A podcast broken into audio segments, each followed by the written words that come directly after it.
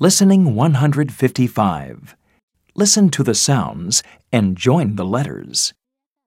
a, rug,